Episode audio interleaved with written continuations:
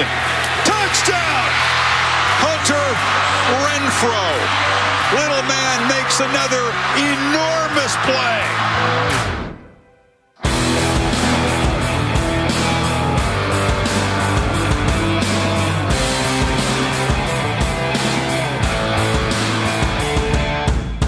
Salut à tous et bienvenue pour cette nouvelle émission de Radio Sam et d'Inues consacrée à l'actualité du collège football. Une émission qui nous permettra de prendre la température de la sixième semaine de saison régulière. Ça tombe bien puisqu'on parlera au cours de ce lundi d'ouragans, de cyclones ou encore de pluies diluviennes. Nos prévisions ne concerneront pas que la météo puisqu'on fera aussi un bilan de mi-saison avec nos pronostics pour les balls majeurs de fin d'année. Tout ça sans oublier la chronique demandée le programme consacré à la PAC de Southern California. Pour m'accompagner comme chaque semaine, le fondateur et rédacteur du site de Loopennant, Morgan Lagré, est en ma compagnie. Salut Morgan Salut Yellow et bonjour à tous et un programme euh, très intéressant cette semaine, pas mal de surprises mine de rien, pas mal d'événements euh, incontournables euh, avec notamment des, des, reporters qui étaient au plus près de l'action. On vous en dira plus dans, dans quelques minutes, mais vous avez peut-être pu notamment vous en rendre compte avec en passant par le site de Blue Pennant. on va justement en parler tout de suite avec la confrontation entre Florida State et Miami. C'est tout de suite, c'est maintenant. C'est dans la chronique du vainqueur de la semaine.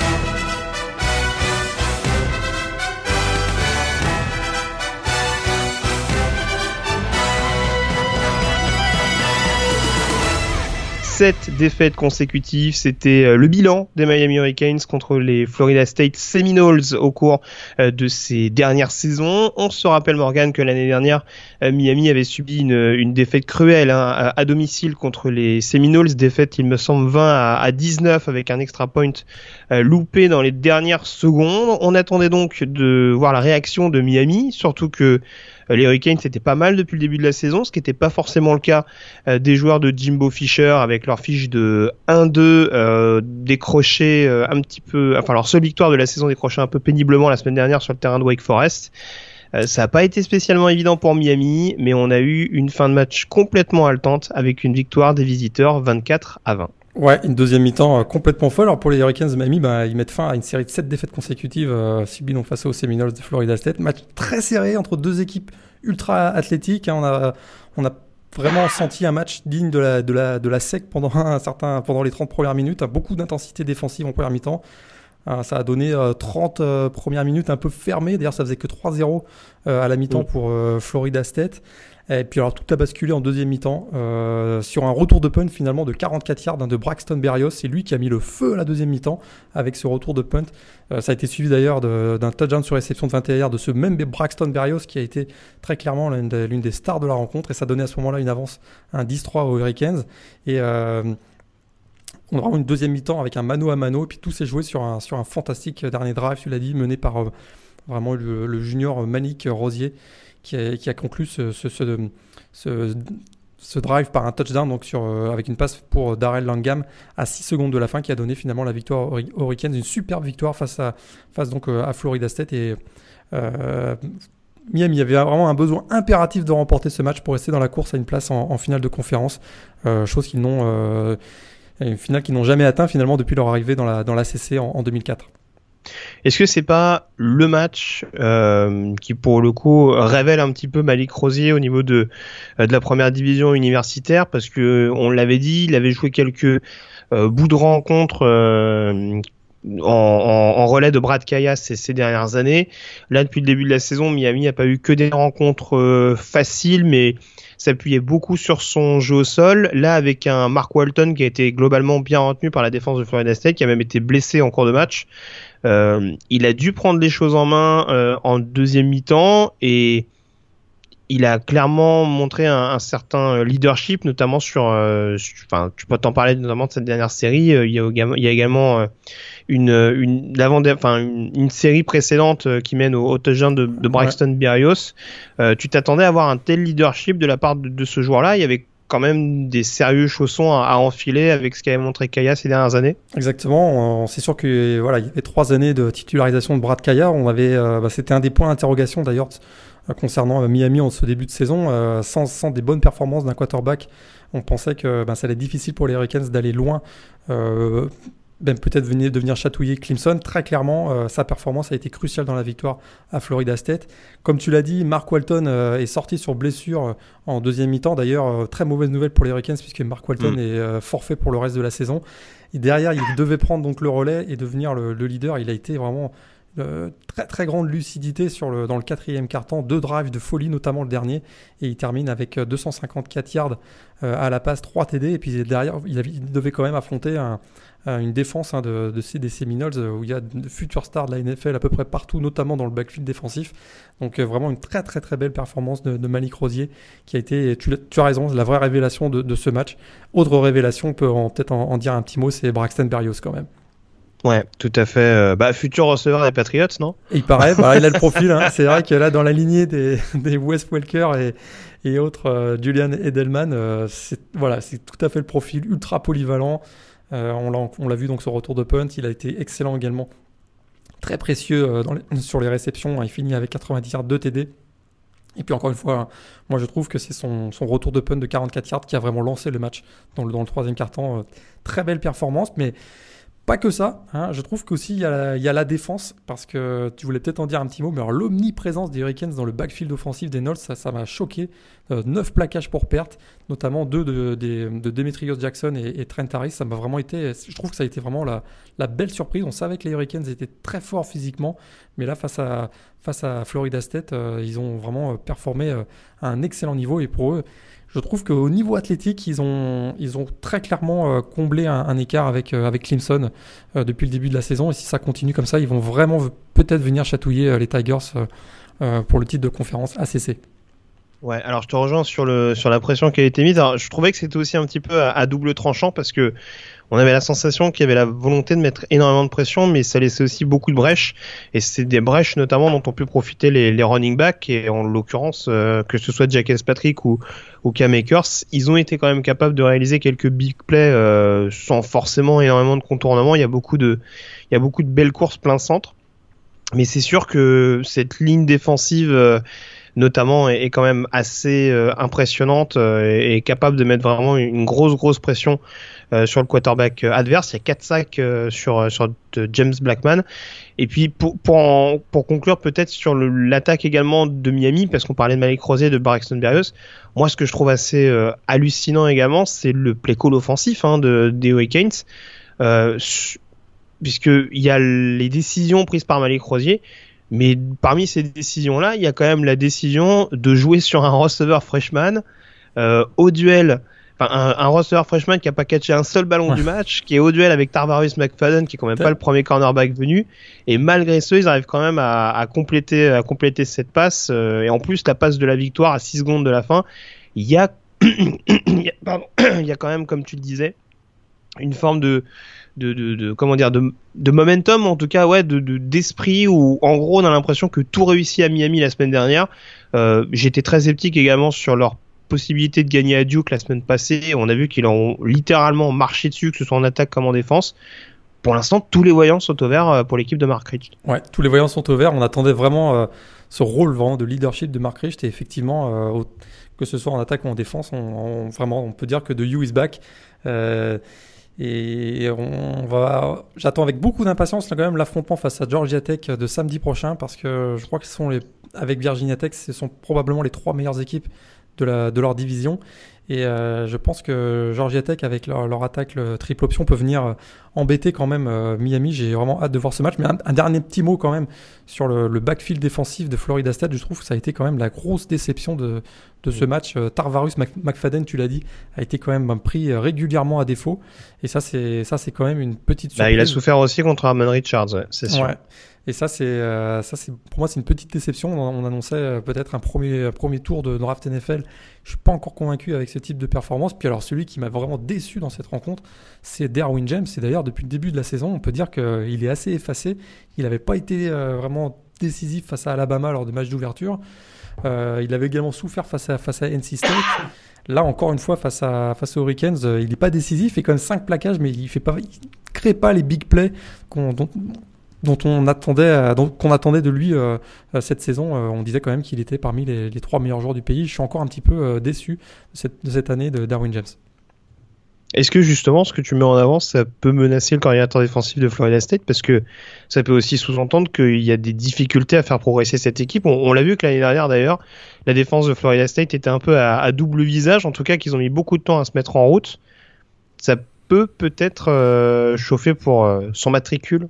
effectivement, puis surtout que oui, on retrouve quasiment la copie conforme de la saison dernière. Un début de saison catastrophique, ça avait beaucoup mieux terminé pour Florida State, on s'en souvient avec une victoire euh, à l'Orange Bowl face à Michigan. Mais euh, si euh, effectivement ça devient très très compliqué, on, c'est sûr que voilà, on met, on met beaucoup d'emphase sur le, fait que DeAndré François est blessé, donc le quarterback, et donc on a, on a un jeune James Blackman qui, qui, a pris le relais, mais il n'est pas ridicule sur ce, sur ce match-là. Oui, il y a deux mm. interceptions, des petites erreurs qui coûtent cher, mais ça, ça devrait être la défense qui prend le relais. et, aujourd'hui, c'est pas le cas. Celle sur Michael Jackson est quand même un peu, quand même un peu grossière.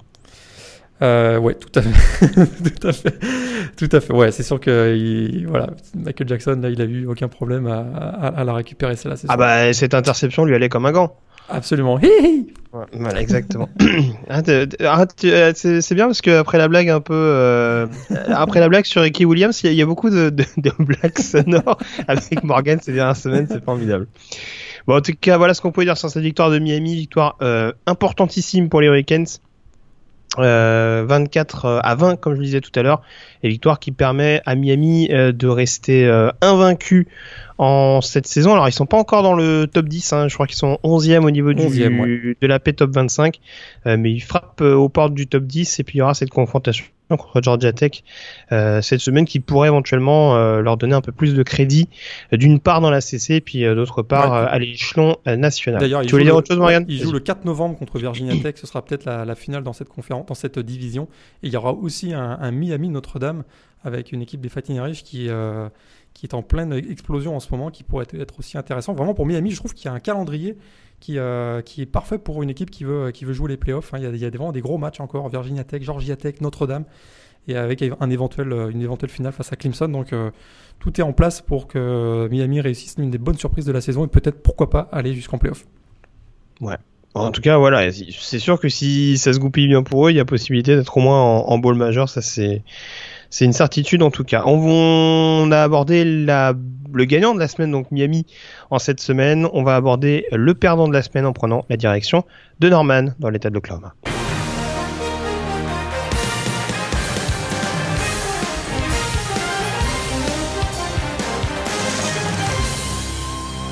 Une surprise, une sensation même en cette euh, semaine de college football, ce qui ne devait être qu'une formalité pour euh, les Oklahoma Sooners euh, s'est transformé en cauchemar à domicile contre Iowa State, modeste équipe de conférence Big 12, même si c'est une équipe qui est quand même, on va dire, sur la pente ascendante depuis quelques mois, depuis l'arrivée du, du, head coach Matt Campbell. défaite des Sooners à domicile 38 à 31, Morgan avec peut-être encore une défaite qui expose les lacunes notamment défensives du programme de, Norman. Euh, ouais, très clairement. On va en parler parce que euh, absolument. Euh, c'est d'ailleurs c'est probablement pour moi la plus grosse surprise depuis la victoire de Stanford contre USC en 2007, c'est dire. ils étaient favoris par plus de 30 points par les bookmakers à Las Vegas. C'était vraiment, euh, on s'attendait pas du tout à voir cette défaite d'Oklahoma. D'ailleurs, ça avait plutôt bien commencé parce que euh, ils ont mené très rapidement en 14-0. Tout était en place. Baker Mayfield euh, trouvait ses receveurs, que ce soit euh, CD Lamb ou le running back très servant. Vraiment, on avait l'impression que tout roulait. Et alors, Qu'est-ce qui s'est passé par la suite? C'est la vraie question. il y a eu certainement un ajustement stratégique de la part du, du coach Matt Campbell, donc de, de Iowa State, qui a, qui a vraiment très clairement attaquer le backfield défensif. Mais alors, quelle performance de Kyle Kempt, le quarterback des Cyclones, qui ne devait même pas jouer ce match Quarterback freshman, hein, c'est ça? Quarterback, euh, Je ne suis pas sûr qu'il soit freshman, mais c'est, il est walk-on, ça c'est sûr. Euh, il me semble qu'il n'est pas freshman parce qu'il était passé par euh, Oregon State, si je ne me trompe pas. J'en suis même quasiment convaincu. Je pense que je pense qu'il est junior ou, senior, mais il a fait un passage par Oregon State. Et en tout cas, c'est sa première année à, à Iowa State. Et alors, il devait pas jouer puisque euh, on sait qu'il y a le, charismatique hein, Jacob Park euh, qui dirigeait l'attaque de Iowa State cette saison. Il a dû déclarer forfait euh, pour des raisons médicales inconnues.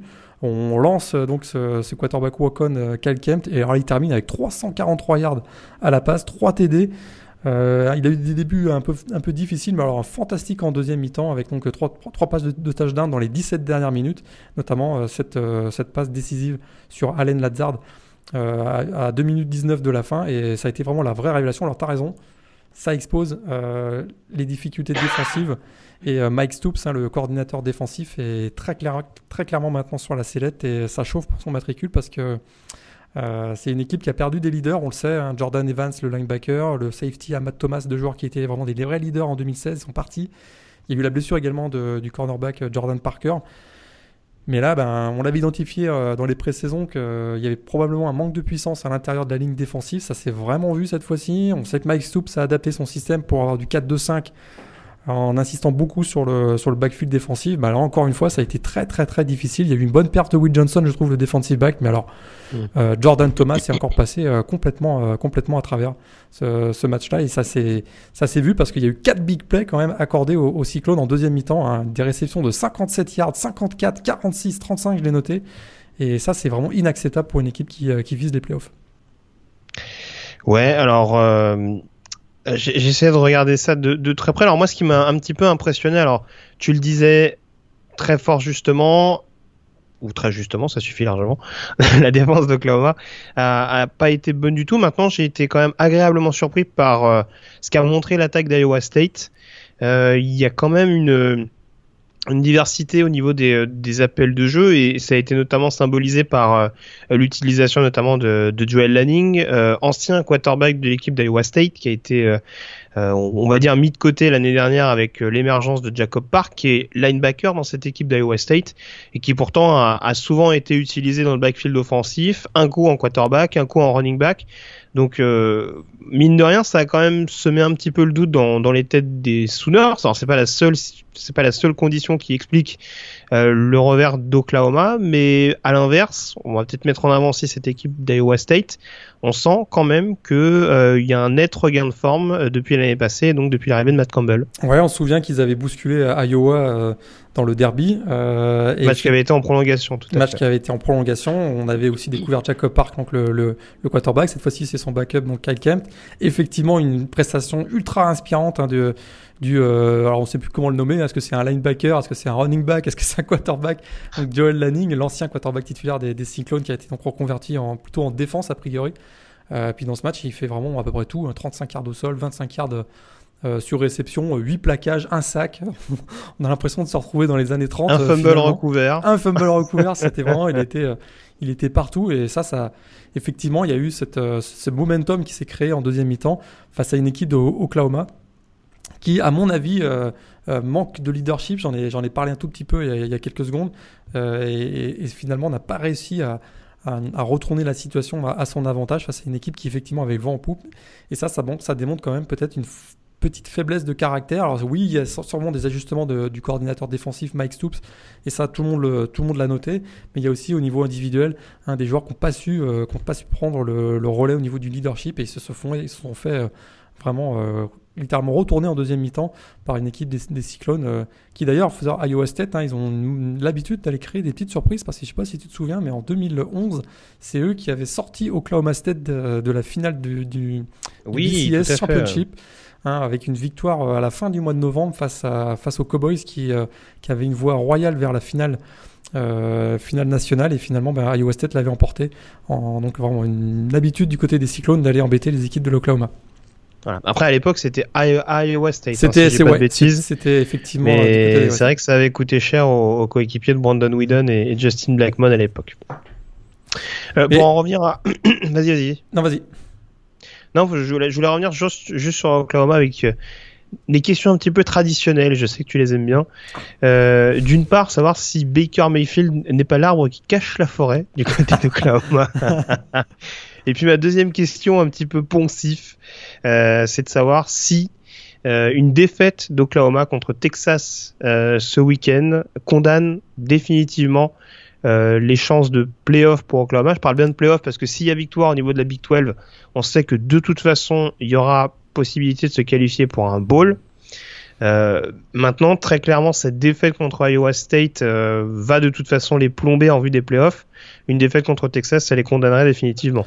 Ouais, défaite contre Texas euh, dans le derby de la semaine prochaine, je pense que ça les condamne euh, définitivement. Là déjà, euh, je pense qu'ils ont utilisé leur joker, ils vont devoir bénéficier de l'aide des ah, autres. Faut une hécatombe. Hein. Ouais, c'est sûr qu'on voit que Clemson a l'air d'être parti pour faire une saison pas loin d'être zéro défaite. Alabama, ça a l'air d'être pas mal parti aussi. Washington a l'air très costaud.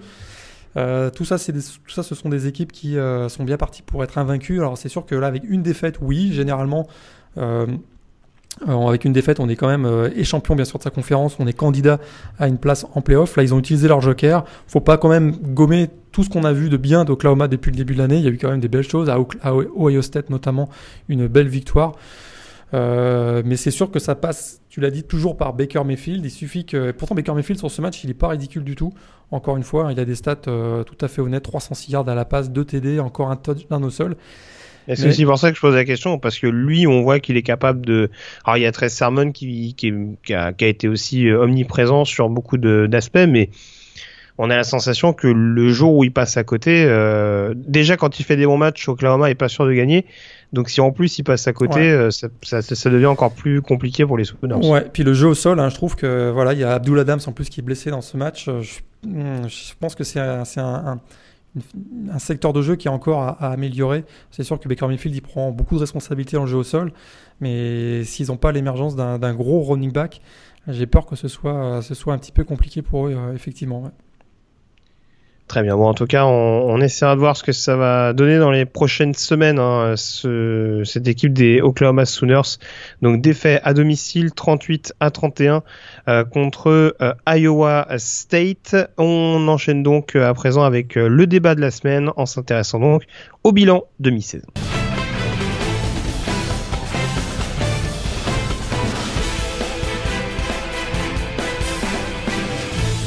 avec notamment donc euh, une question que vous nous avez posée la semaine dernière, savoir un petit peu euh, comment on, jugeait les différentes euh, forces en présence en fonction des, des conférences respectives de première division universitaire. On va en profiter donc pour refaire un, un, petit état des lieux, on va dire Morgan, en considérant les équipes qui nous paraissent favorites aujourd'hui, d'une part pour faire partie du top 4 des playoffs, d'autre part pour participer au bowl majeur de fin de saison, et puis également tant qu'à faire, évoquer euh, le Iceman Trophy, qui nous paraît actuellement le plus légitime pour être récompensé en fin d'année. Euh, par quoi tu veux commencer? Est-ce qu'on commence pas justement par le Iceman Trophy? Parce que je pense qu'on va peut-être pas faire beaucoup de modifications par rapport au pronostic de début d'année. Oui, moi j'avais donné euh, Saquon Barclay au mois d'août. je crois qu'il a bien confirmé que c'était un joueur sur qui il va falloir compter. Euh, il a des stats moins reluisantes que celui qui, à mon avis, est, en concurrence avec lui, Bryce Love, le running back de Stanford, mais c'est sa polyvalence. Hein. À l'inverse de Bryce Love, lui, euh, Saquon Barclay, il est extrêmement précieux sur les retours de coups de pied. On l'a encore vu euh, dernièrement avec un touchdown. C'était face à Indiana, si je ne me trompe pas. Et puis, euh, et puis également sur le jeu euh, aérien, il est capable d'apporter du soutien. Et euh, c'est en ce sens que je trouve qu'il pèse vraiment énormément sur les performances de, Penn State actuellement. Et je le vois actuellement comme mon candidat devant Bryce Love. Ouais, bah pour moi pareil, ça n'a pas pas changé quand on voit l'impact d'un d'un Saquon Barclay, c'est aussi lui qui permet à Penn State d'avoir des matchs relativement faciles. Alors paradoxalement juste, enfin, ces deux, deux dernières semaines, c'est pas le joueur qui a été le plus en vue du côté de Penn State, mais il y a toujours des actions clés, des choses qui font que euh, de toute façon, à un moment donné, il fait pencher la balance en faveur des Nittany Lions, ou en tout cas, il, il facilite euh, grandement la tâche des joueurs de James Franklin. Donc, ouais, comme, comme toi, je changerai pas forcément ça et je resterai sur sur Saquon Barclay avec peut-être ouais, Bryce Love euh, derrière. Je sais pas trop s'il y a d'autres candidats. Baker, Mayfield, toujours... Baker Mayfield reste quand même un bon candidat. Il y a, euh, bah, avec la défaite d'Oklahoma, ça redistribue un peu les cartes. Après, Bryce Love n'est pas invaincu non plus avec Stanford. Donc, euh, c'est sûr défaites que... Même, deux défaites même pour Stanford. Voilà, on pouvait, on pouvait peut-être considérer Luke Falk également pour Washington State, mais sachant qu'il a manqué, on va dire, la rencontre ou une partie de la rencontre contre Boise State, est-ce que c'est pas à relativiser également? Il y a pas mal d'aspects à prendre en compte. Du côté de Clemson, j'ai du mal à sortir un joueur en particulier. Même chose du côté euh, d'Alabama, à Georgia, c'est surtout les deux running backs. Il y a peut-être des long shots euh, aussi candidats, euh, mais qui seraient dans le côté défensif. Un Minka Fitzpatrick côté d'Alabama. Euh, les semaines passent, euh, il devient de plus en plus décisif, notamment on l'a vu face à Texas A&M avec une interception en fin de match au moment où les Aggies, hein, le week-end dernier, commençaient à reprendre le momentum.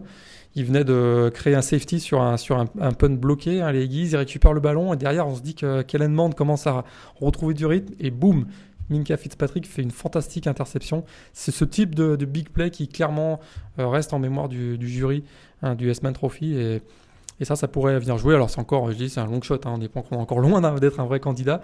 Euh, mais défensivement, du côté de Clemson aussi, hein, on sait qu'il y a Austin Bryant qui commence à, semaine après semaine, il, il accumule les, les, sacs et les, et les plaquages pour perte. Ça pourrait aussi être un candidat, mais encore une fois, long shot. Puis il y a un joueur que je surveillerais bien parce qu'il va rentrer dans, son, dans la partie de calendrier un peu plus euh, favorable pour euh, marquer des points. C'est Jonathan Taylor, hein, le, le, running back de Wisconsin, qui est. Mm qui est assez étonnant. Hein. Il tourne quasiment à, 200 yards par match. Alors pour l'instant, c'est vrai qu'ils ont joué euh, quelques petites équipes, mais là, ils vont commencer à attaquer le, dur de leur calendrier. Et j'attends avec euh, impatience la, suite pour lui. On passe au ball majeur, peut-être avant d'enchaîner sur le top 4. On rappelle, une nouvelle fois, j'en profite, que euh, les playoffs cette année se disputeront à l'occasion du Rose Bowl et du Sugar Bowl, en tout cas en ce qui concerne les demi-finales. On va donc peut-être commencer euh, par l'Orange Bowl. Euh, quelle version euh, nous donnes-tu en cette mi-saison? Alors attention, je te préviens, je me suis mouillé cette fois-ci. Là, on, l'a joué, on l'a joué, on l'a joué conservateur au mois d'août. Là, j'ai pris quelques tendances, des, des good feelings que j'ai, et puis je suis allé, je suis allé jusqu'au bout. Alors, l'Orange Bowl, Miami, Georgia. Ah, c'est pas si loin que ce de ce que j'ai mis. Ah. J'avais mis un petit Miami Auburn, mais euh, bon, c'est à peu près la même, euh, la même idée. Euh, donc ça, c'est l'Orange Bowl. Le Fiesta, du coup Fiesta, j'y suis allé avec USC Oklahoma.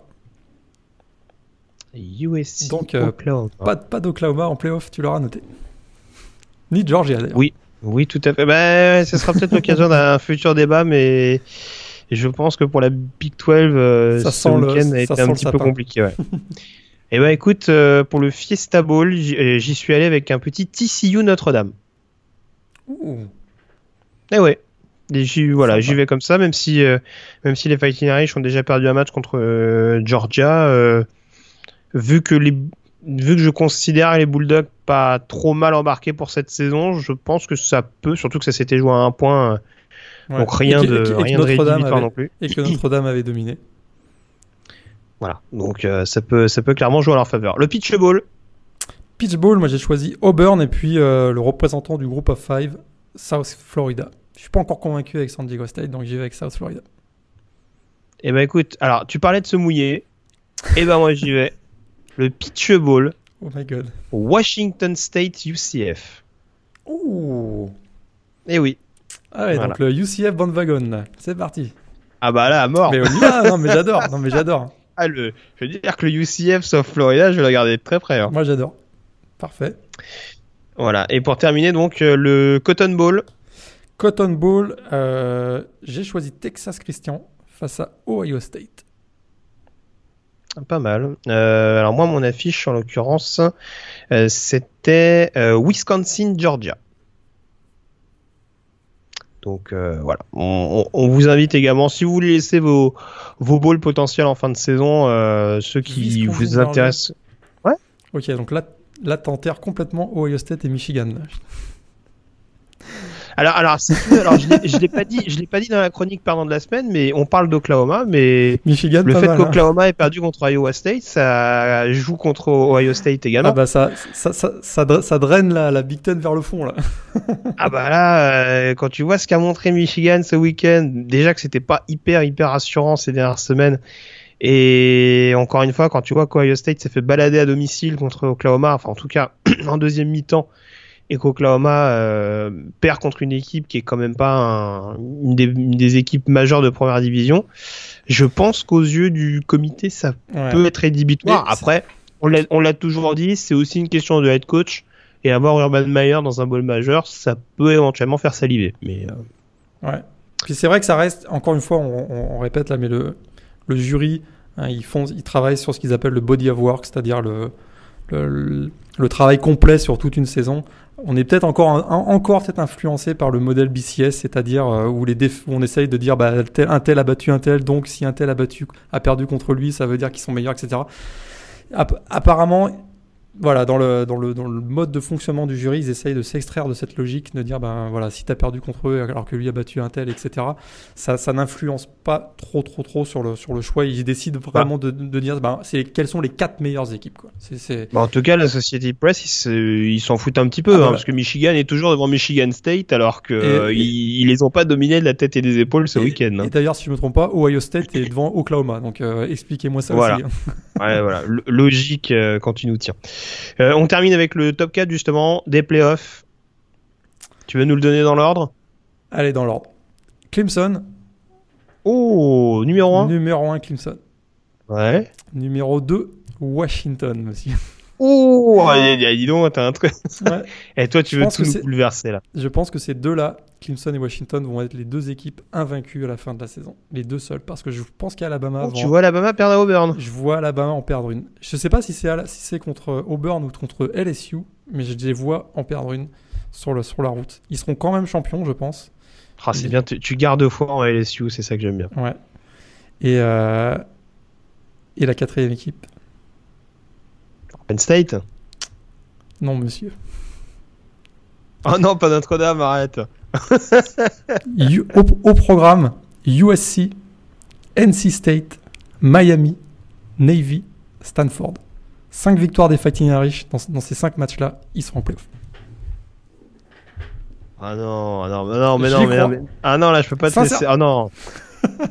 ah non. Et, et c'est pas un fanboy qui parle. Je suis, je suis vraiment sérieux.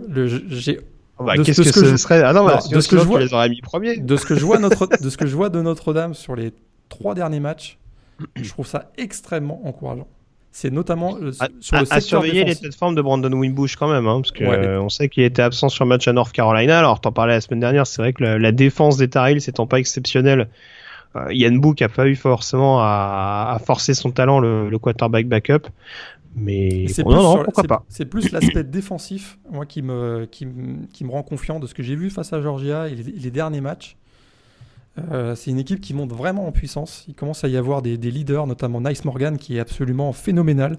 Et euh, c'est une équipe que je me dis, si la, la courbe de progression euh continue d'être la même que ce qu'on a vu ces trois derniers matchs, avec le calendrier surtout qu'ils ont, comme je l'ai indiqué, c'est une équipe qui peut aller en playoff. Et donc, du coup, Penn State, à mon avis, euh, j'ai un tout petit peu peur de la, de la Saquon Barclay dépendance. Et notamment avec les deux prochains matchs face à Michigan et Ohio State, je suis un petit peu inquiet.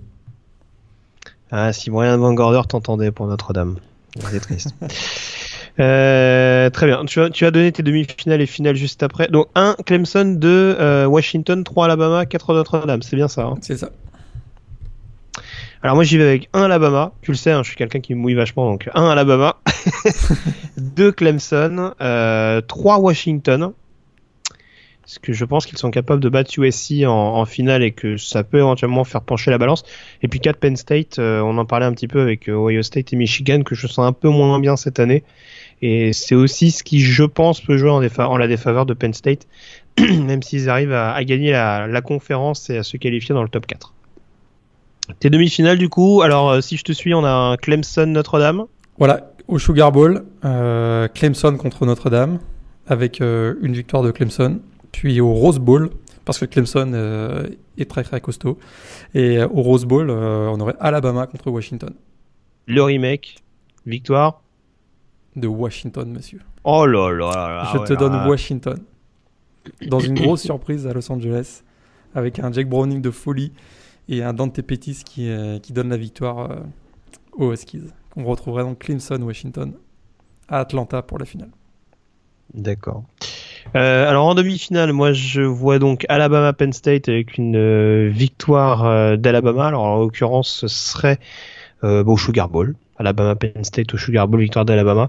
Et puis le Rose Bowl donc qui se disputera entre Clemson et Washington. Hmm. Il est pas facile celui-là, mais j'y vais quand même avec Clemson. Euh, c'est difficile de parier contre Brent Venables. Euh, Clemson pour moi qui ferait la différence d'un point de vue défensif. Et on aura donc Alabama Clemson en finale, la passe de 3 version NBA, euh, une, une, Alabama Clemson en finale. Euh, bah tiens, je vais même te donner en vainqueur. Je pense que Alabama euh, va prendre sa revanche par rapport à la saison passée.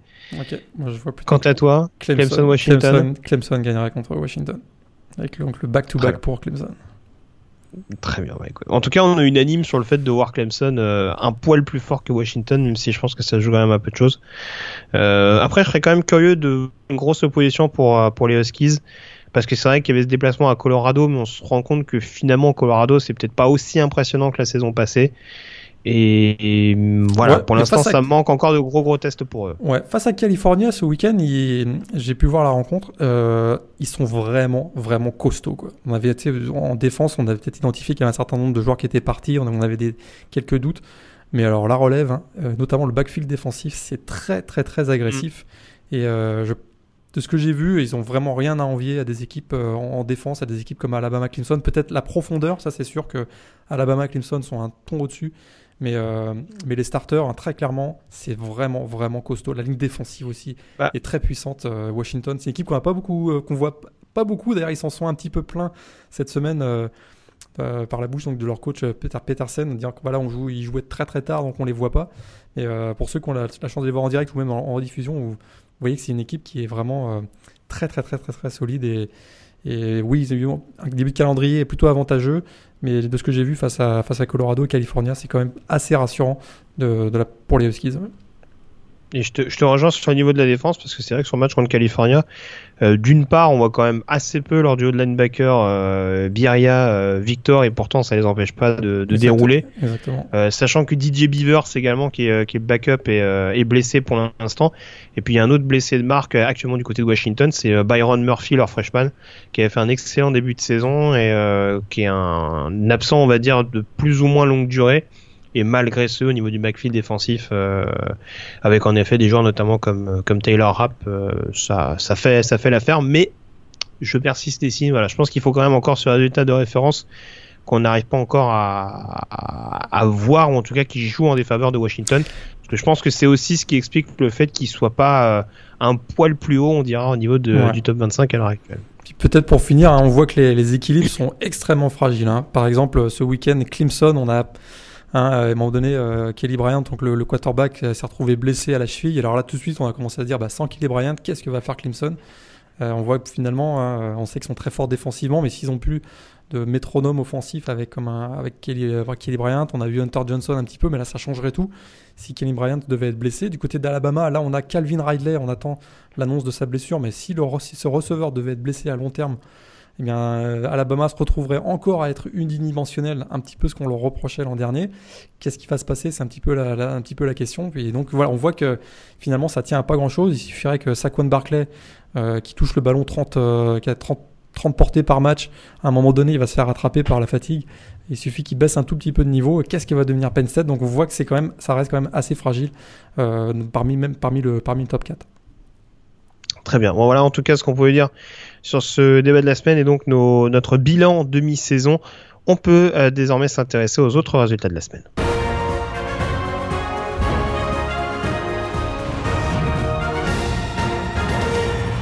Les autres résultats de la semaine et euh, à l'instar de la semaine passée, on va se faire ça, on va se découper ça en fonction euh, des différentes conférences, en commençant euh, peut-être Morgan par euh, l'ACC et notamment le- l'autre résultat important de la semaine, outre euh, la confrontation entre Florida State et Miami, euh, la victoire d'NC State contre euh, Louisville 39 à 25. Encore un grand match de Lamar Jackson, mais encore un match où le reste de l'équipe de Louisville a été insuffisant. Ouais, c'est une belle revanche, hein, parce que l'année dernière, ils avaient pris une raclée 54-14. Là, cette fois-ci, euh, ils l'emportent, et puis de la plus belle des façons. Euh, vraiment dans un, dans un Carter Field Stadium euh, chaud bouillant dans le match du, du jeudi. Effectivement, encore un Lamar Jackson qui reste quand même costaud, mais face à la Furia du Wolfpack, hein, qui est vraiment une équipe ultra opportuniste. Et, et finalement, après avoir battu Florida State, ils, se, ils mettent maintenant. Ils, réussissent à battre Louisville, c'est- ça devient NC State devient vraiment un, vrai candidat pour venir embêter Clemson dans la conférence ACC. Les équipes euh, classées dans des confrontations qui comprenaient des équipes ACC euh, sont plutôt bien sorties cette semaine. On a Clemson euh, qui n'a pas forcé son talent, tu le disais, malgré la blessure de, de Kelly Bryant, victoire 28-14 contre Wake Forest. Virginia Tech qui s'impose 23 à 10 sur le terrain de Boston College. J'imagine que tu as suivi ça d'assez près également. Petite blessure, attention. et puis Notre-Dame également qui gagne à. Attends, juste Notre-Dame qui gagne à North Carolina 33 à 10. Alors vas-y, tu voulais me parler de la blessure de Bryant? Non, là, ouais, il y a la blessure de Bryant, mais à Virginia Tech, hein, il y a la blessure de Cam Phillips, le receveur, à suivre aussi. On n'a ah. pas eu de, on n'a pas eu donc l'évolution de sa blessure. Bah, il a été bien, bien suppléé par Sean Savoy qui finit avec 140 yards et un touchdown, mais ce serait quand même une grosse perte pour Virginia Tech si le receveur Cam Phillips devait être absent euh, pour une longue période. Bah, on est un peu dans le même profil qu'Alabama, oui. C'est sûr que c'est le receveur numéro un et s'il est pas forcément apte, ça peut compliquer la tâche euh, du côté de du côté de l'attaque de, Virginia Tech, même si euh, voilà, Josh Jackson, le quarterback, est, est capable de faire des différences à la passe comme au sol. Donc euh, voilà. Mais pas mal de cas, ça mine de rien, parce que Cam Phillips à Tech, ça commence. Euh, Kelly Bryant à Clemson, Brandon Whitbush, j'en parlais à, Notre-Dame également. Mark euh, Walton à Miami, tout ça, ça commence à, voilà, on commence à arriver au mois d'octobre, ça, les dégâts commencent à se faire. Et puis deux autres résultats qui concernent les équipes ACC, avec deux équipes au fond du trou ces dernières années, mais qui ont remporté quand même des, euh, succès, on va dire, euh, au bout du suspense. Euh, victoire de Syracuse contre Pittsburgh au fameux Carriers Dome. victoire 27 à, 24. Et puis également Virginia qui continue sur sa lancée. victoire 28 à 21 aux dépens de Duke. Et Virginia qui enchaîne, hein qui enchaîne. ils n'avaient pas fait, ils avaient pas atteint. Ils sont à quoi, 5-1 ou 4-1 4-1. 4-1 et je pense que ça fait plus de 20 ans qu'on n'a pas vu ça. finalement, la méthode Bronco Mandenol commence à faire, à faire des effets et c'est euh, assez étonnant de revoir euh, finalement les Cavaliers à ce niveau. Ouais, alors on sait qu'ils ont, ils ont une bonne défense aussi. Hein. On rappelle qu'ils ont pas mal de, de playmakers, des Andrew Brand, des Micah Kaiser, des, des Queen Blanding également au niveau du poste de safety. Et puis également au niveau de cette attaque. Alors euh, un joueur par exemple comme euh, Olamide qui est, qui est capable de, enfin qui est un homme à tout faire au niveau de cette attaque, capable de jouer running, crossover. Euh, voilà, beaucoup de, voilà, beaucoup de menaces on va dire des deux côtés du ballon. Un, Kurt Benkert, le quarterback, qui est pas exceptionnel mais qui reste un, assez bon gestionnaire pour permettre au jeu au sol de performer. Donc euh, voilà. Bon, pour l'instant, ça permet à Virginia d'être dans le coup. Il y a un déplacement le week-end prochain du côté de North Carolina qui devrait également donner la température euh, euh, concernant la, saison à venir des, Cavaliers. Mais voilà, en tout cas, ils sont en bonne voie pour l'instant pour être éligibles pour un bowl en, fin d'année. Et ça, c'est presque inespéré, on va dire, pour Virginia compte tenu des dernières saisons. un point également sur la Big 12, Morgan, avec notamment le résultat important, c'est la victoire de TCU contre West Virginia 31 à, à 24. Euh, match euh, assez accroché et il aura fallu un excellent euh, Kenny Hill pour permettre au, à Texas Christian de s'imposer. Ouais, c'était le match au sommet de, la, de la semaine finalement avec une belle victoire 31-24 donc de, de, TCU face à West, West Virginia et un Kenny Hill, Kenny Trill finalement qui a réussi à marquer le touchdown de la victoire. Effectivement, c'était une super belle deuxième mi-temps puis on a vu du côté de West Virginia aussi, euh, Will Greer, le tandem Will Greer, David Seals qui a été euh, encore explosif avec des, big plays euh, qui ont fait finalement les highlights de la semaine. Mais au final, c'est TCU qui l'emporte et TCU qui, avec la, défaite d'Oklahoma, devient peut-être le, le, vrai candidat pour le titre dans la conférence Big 12. C'est sûr. Et puis au niveau de cette conférence Big 12, euh, les États du Kansas et du Texas étaient aux prises euh, par le biais de deux confrontations euh, différentes. Alors on a la large victoire de Texas Tech du côté de Kansas, victoire 65 à, à 19, pas forcément une surprise. Euh, ce qu'il a un peu plus, c'est le rendement du backfield offensif ces dernières semaines du côté des Red Raiders. Et puis également euh, la victoire en double prolongation de Texas contre Kansas State 40 à 34, avec notamment un excellent Sam Ellinger. Ouais, excellent Sam Ellinger. C'était le 78e anniversaire donc, du, coach Bill Snyder du côté de, Kansas State, mais ils n'ont pas fait un cadeau puisque finalement, effectivement, après double prolongation, Texas l'emporte et Texas se positionne en finalement avec un, bilan de deux euh, victoires, zéro défaite en Big 12 avant le match face à Oklahoma de, samedi prochain. Puis du côté des Red Raiders, hein, euh, c'est la première fois depuis 2011, si je ne me trompe pas, 2013, que les Red Raiders de Texas Tech euh, sont classés à l'AP Top 25. Ouais, ce, Texas, Tech à qui, pour qui on va dire on était quand même assez pessimiste, notamment après le départ de, de Patrick Mahomes. Pour l'instant, ça, euh, ça fait l'affaire avec un, avec un Nick Timonek notamment ce week-end qui a été euh, assez irréprochable. Bon, en même temps, il jouait les Jayhawks, donc euh, c'est quand même à relativiser. Mais voilà, en effet, petit événement. Et puis du côté de Kansas State, pour ceux qui ne l'ont pas vu, j'ai un nouveau quarterback chouchou, ah. Alex Delton. Alors celui-là, celui-là, il va me faire rêver pendant pas mal de temps. Moi, c'est mes quarterbacks préférés. Les, les, quarterbacks qui jouent à cache-cache à inoffensif, moi, c'est ceux que je préfère. Donc voilà, si vous avez l'occasion de voir jouer Alex Delton du côté de Kansas State, c'est de l'or en barre. J'attends le retour de Jesse Hurts avec impatience. aussi, hein. oui, il le fait, mais c'est un peu moins grossier en l'occurrence. Euh, un point sur la Big Ten avec, euh, on en parlait tout à l'heure, Penn State et Ohio State qui s'imposent euh, assez facilement. Euh, les Nittany Lions vainqueurs euh, largement sur le terrain Northwestern 31 à 7 et Ohio State qui déroule contre Maryland 62 à 14. Ouais, pour Maryland, hein, voilà, l'absence de, leur, de leurs deux quarterbacks a commencé à se faire sentir. On a vu que ça a été très difficile pour Max Bortenschlager, le, troisième quarterback de, Maryland. Le pauvre est fini avec 3 sur 12, 16 yards. voilà, donc ça, ça c'était euh, un peu plus compliqué cette semaine pour les Terrapins qui ont, ont littéralement explosé 62 euh, à 14 avec un J.K. Robbins, d'ailleurs le, running back freshman des, euh, Buckeyes qui était de retour et qui a fini avec 96 yards, 1 TD. Il était absent la semaine précédente. Et pour Penn State, Northwestern a bien réussi à contrôler l'attaque des Nittany Lions et puis est arrivé ce qui devait arriver, c'est-à-dire un big play de, Saquon Barclay et à partir de ce moment-là, un touchdown donc longue distance. Et à partir de ce moment-là, ça, a déroulé du, côté de Penn State qui l'emporte 31 à 7. Ouais.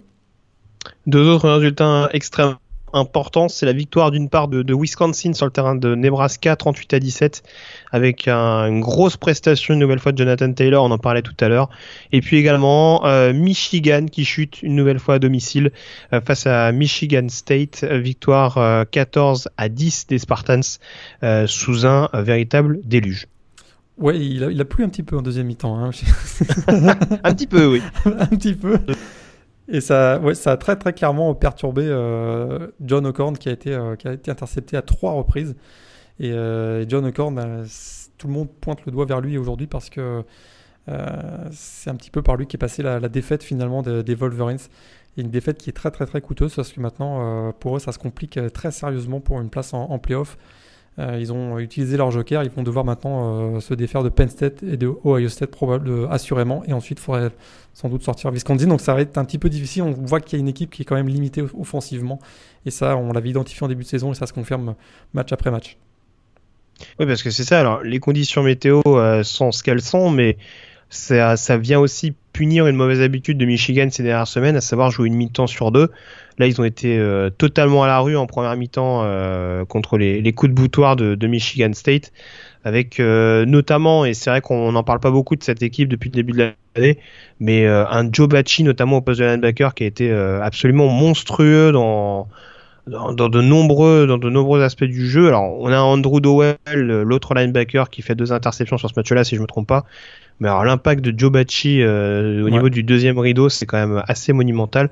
Et puis bah forcément on accumule du retard et puis bah on se retrouve dans une deuxième mi-temps, on est dos au mur avec des conditions météo qui sont en notre défaveur et puis bah forcément il arrive ce qu'il arrive avec un poste de quarterback qui a jamais été une assurance tout risque euh, depuis l'arrivée de Jim Harbaugh. Donc euh, va falloir sérieusement rectifier le dire. Est-ce que c'est pas le moment de lancer Dylan McCaffrey? Allez, tiens, le petit pavé dans la mare. C'est une bonne question. Effectivement, une bonne question. Il y a l'autre aussi, Peters, là, qui euh, qu'on mm. annonçait aussi comme euh, être un bon candidat. Ce qui est un peu inquiétant, c'est que si on continue de faire jouer John O'Corn, c'est que que ce soit Peters ou McCaffrey, leur performance au practice, ouais, au practice, ça doit pas être, euh, ça doit pas être génial. C'est à mon avis ça.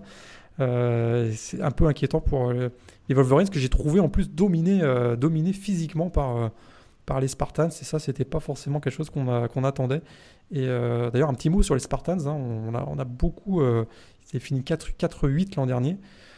On les avait un petit peu enterrés trop vite, j'ai l'impression, notamment euh, en début de saison, parce que là, ils viennent d'enchaîner euh, quelques victoires intéressantes.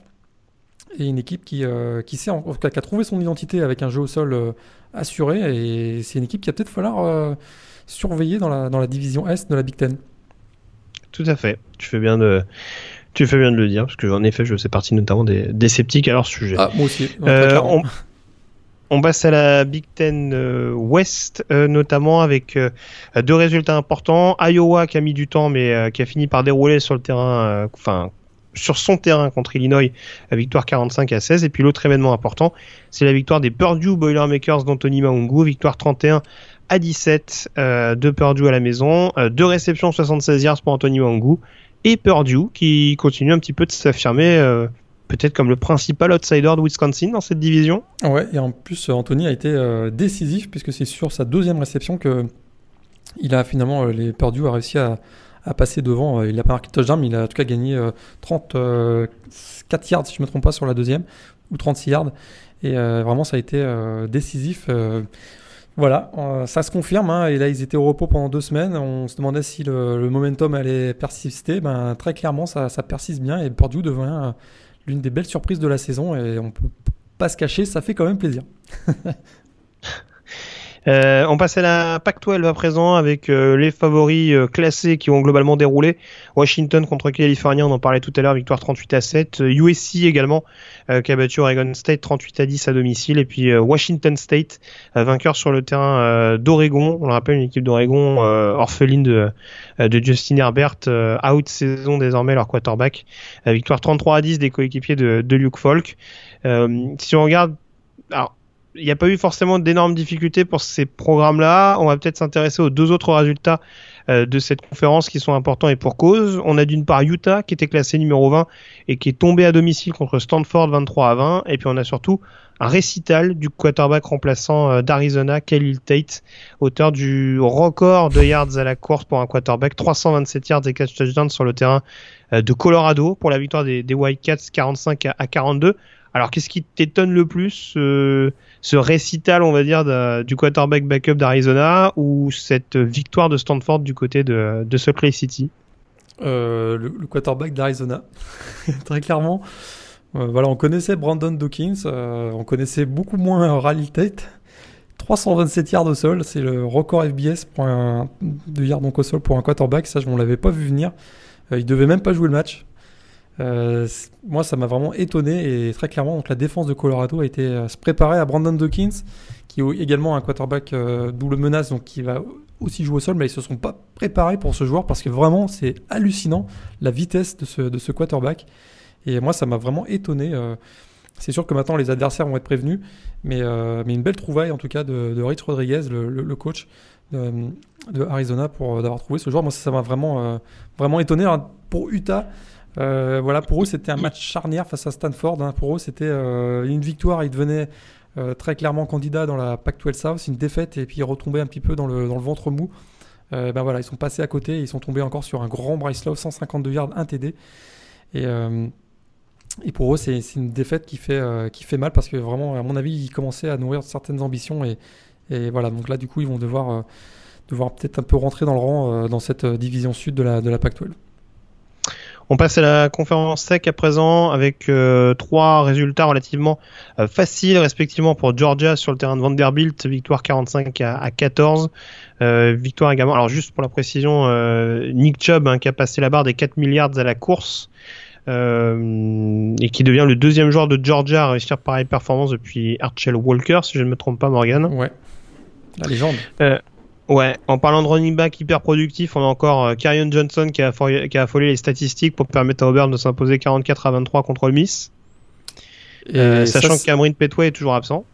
Et ça, c'est bon signe pour Auburn, hein, qui très mm. clairement, euh, avec un jeu au sol aussi performant, ça laisse le temps donc à, Jared Stidham de, prendre ses marques. Et on sent qu'il est de plus en plus à l'aise. On voit ses statistiques qui augmentent, notamment son pourcentage de réussite. Et euh, il a de plus, en plus de temps. Et il commence à mieux se connecter avec des joueurs comme Ryan Davis, etc. Euh, ça sent bon du côté d'Auburn. On sent que euh, depuis la, défaite à Clemson, ça les a pas du tout abattus. une équipe qui monte en puissance. Et très clairement, il y a ce match à LSU que j'attends énormément samedi prochain, qui sera à mon avis la confirmation ou pas pour Auburn que, que ce sont des, des vrais candidats et des vrais challengers pour Alabama. Et, mais en tout cas, ça sent vraiment bon du côté d'Auburn actuellement. Et puis également South Carolina, donc qui a déroulé à domicile contre Arkansas 48 à 22 et qui continue de menacer quand même un petit peu Brett Bielema, même si tu l'évoquais, euh, son contrat reste euh, un obstacle de taille pour euh, le pousser vers, vers la sortie. autre résultat important, c'est, on en parlait tout à l'heure, la victoire d'Alabama sur le terrain de Texas A&M 27 à 19. On s'est fait un peu peur en fin de match pour le Crimson Tide, mais ça reste quand même une victoire assez convaincante du côté de College Station. Ouais, fait une petite frayeur. Euh, c'est sûr, je l'ai noté tout à l'heure, la, la, la, défense, la, blessure de Calvin Riley, les a, on a bien senti que ça les a embêtés euh, parce qu'ils ne pouvaient plus vraiment alterner entre le jeu de course et le jeu de passe. Puis il y a vraiment une grosse performance défensive aussi de, des de Texas A&M. On s'était un peu moqué d'eux après la déroute à, UCLA. Depuis, ils ont rectifié le tir et là, ils étaient tout tout près hein, de faire basculer la rencontre. Encore une fois, je, je le répète, ils ont eu un, un punt bloqué qu'ils ont réussi à, donc, à transformer en safety, finalement, le ballon étant sorti de la zone d'en but. Et derrière, il y a eu cette interception de Mika Fitzpatrick qui a, été qui a fait basculer la rencontre parce que vraiment, Kellen Mond commençait à trouver un, très très bon rythme avec euh, notamment Christian Kirk. Une défaite euh, qui finalement, euh, voilà, ils, ont, ils peuvent en tirer quand même beaucoup de choses positives du côté de Texas A&M, mais c'est Alabama qui s'en sort encore avec la victoire. Et puis les deux derniers résultats de cette conférence sec, alors on a la victoire de, de Kentucky 40 à, à 34 contre Missouri. Kentucky qui fait pas beaucoup de bruit mais qui reste toujours en embuscade au niveau de la sec est juste derrière Georgia. Et puis euh, également euh, le on va dire le, la rédemption, le, le, le sursaut d'orgueil, c'est ça, chercher mes mots d'LSU sur le terrain de, de Florida. Euh, victoire surprise de Louisiana State sur le terrain euh, de Florida, euh, anciennement classé numéro 21. victoire 17 à 16. Euh, est-ce qu'il faut s'inquiéter pour Florida au vu de cette défaite à domicile dans un match euh, comme très souvent à la conférence sec, très cadenassé? Ouais, je dirais moche aussi. Hein, on, peut, on peut aussi le dire. J'essayais de mesurer un peu. Non, non. Mais c'est vrai qu'on les avait déjà vus contre Tennessee. C'était déjà quand même pas très très glorieuse qu'on en avait vu euh, pendant très très longtemps. Ouais, c'était pas voilà, ça n'a pas été un grand grand match offensif, euh, beaucoup d'erreurs finalement. D'ailleurs, c'est sur une erreur que, que, que LSU l'emporte, puisque après le touchdown qui devait être égalisateur pour Florida, ça faisait 17-16 à ce moment-là, bien la transformation, la conversion plus exactement à, un point de Eddie Pinheiro a été manquée. Et du coup, ça fait 17-16 au final pour LSU, qui s'en sort avec une belle victoire. Ils avaient été humiliés la semaine d'avant par Troy. Là, ils font une belle victoire face à une équipe classé. Donc euh, peut-être que pour Edward Orgeron, c'est le retour. Puis dans la conférence sec, il y a eu quand même un autre événement euh, cette semaine. C'est que Tennessee n'a pas perdu. Ah, c'est pas beau. Oh non. Ah, tu, vas nous fâcher nos camarades de, de Vols France, c'est pas bien ça. C'est pas bien. Oui, ils étaient exemptés cette semaine, donc forcément ils n'ont pas joué. Mais euh, on verra ce qu'ils vont faire la semaine prochaine, qu'ils reçoivent South Carolina à la maison, et ce sera quand même un, un duel à suivre de près. Je pense que si Tennessee perd à la maison, ça va pas, euh, ça va clairement pas redonner du baume au cœur du côté de Knoxville, ça c'est une certitude. Euh, au niveau des autres résultats importants euh, qui concernent pas les conférences du Power 5, Morgan, peut-être euh, la confrontation notamment entre Navy et Air Force avec la victoire des, des midshipmen euh, dans les dernières minutes. Alors j'ai plus le score sous les yeux, mais je crois que c'est quelque chose comme 48-45. 48-45 exactement, avec un touchdown à, à 5 secondes de la fin sur une réception et puis, forcément réception quand même de ouais. hein, faut oui c'est ça oui il y en a pas eu beaucoup donc euh, voilà on peut pas la louper celle-là. Et puis euh, forcément on peut difficilement passer à côté euh, la victoire de Western Michigan euh, contre Buffalo victoire 71 à 68 sur le terrain d'ailleurs des Bills. Euh, des Bulls d'ailleurs c'est pas les c'est pas les Bills c'est les Bulls. On est toujours imaginatif pour les équipes de Buffalo c'est formidable. Victoire donc 71 68 après euh, sept prolongations euh, et donc une victoire euh, qui permet à Western Michigan de rester invaincu dans la conférence MAC. Mais en tout cas, un match où les défenseurs ne se sont pas fait une belle réputation aux yeux des scouts NFL. Ouais, cette prolongation, ça, se terminait, on n'arrivait pas à faire le match, c'était hallucinant. Puis finalement, c'est Javarion Franklin, donc le running back, qui a réussi à donner la victoire sur un TD après un field goal simplement de, Buffalo, c'est 71-68, c'est le plus gros score, à 139 points, on n'avait jamais vu ça dans l'histoire des FBS. Voilà. Et puis on s'est pas embarrassé, hein, le, le, coordinateur offensif de Western Michigan en prolongation, il s'est pas embarrassé. On donne le ballon au 31, là, le running back, et, puis, euh, il, a, il, a, il, a, fait le tracteur pendant toute la prolongation, c'était assez impressionnant à voir. Euh, et puis voilà, j'essaie de voir d'autres résultats peut-être euh, importants. Euh, résultat surprise quand même, c'est la lourde défaite de Tulsa sur le terrain de Tulane 62 à 28. Ah, alors surprenant ou pas parce que euh, Tulsa est pas était pas en méga forme depuis le début de la saison.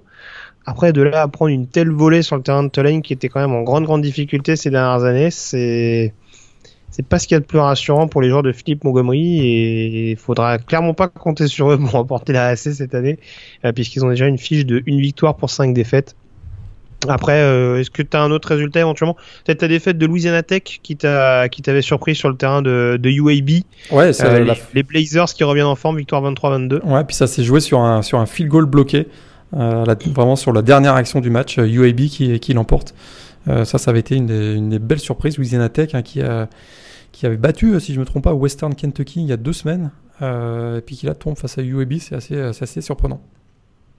Et puis autre résultat plus ou moins surprenant, tant qu'on est dans les conférence un peu confidentielle du groupe of five, mais euh, Lane Kiffin qui enchaîne avec Florida Atlantic, euh, puisque euh, son équipe reste invaincue au niveau de la conférence USA après une belle victoire sur le terrain d'Old Dominion, victoire 58 à 28. Alors Old Dominion c'est pas le programme le plus glamour, mais ça reste quand même un programme assez régulier du, du groupe of five ces dernières saisons.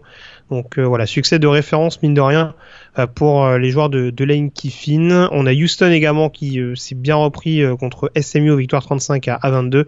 Et puis pour faire plaisir forcément aux fans de, de Brigham Young, la nouvelle prestation des plus ternes pour BYU à domicile contre euh, Boise State, deux équipes un peu convalescentes puisqu'on rappelle que les Broncos euh, restaient notamment sur euh, une défaite contre Virginia il n'y a pas si longtemps que ça. victoire donc de Boise State en déplacement sur le terrain de, Provo, sur le terrain de BYU, 24 à 7. Donc voilà, du côté de BYU, ça va pas fort non plus. Une victoire, cinq défaites et une probabilité de bowl qui s'éloigne au fur et à mesure des semaines. Est-ce que tu as un top 3 des matchs à revoir éventuellement cette semaine, Morgan, le temps que je retrouve les confrontations euh, actuelles en fonction des classements? Bah, C'est sûr que Oklahoma contre euh, Iowa State, euh, ça c'est un match que je vous reconseille très fortement. Il y avait beaucoup d'intensité aussi, quand même, je trouve, entre Michigan et Michigan State. Il faut, faut, aimer la pluie. ça c'est certain.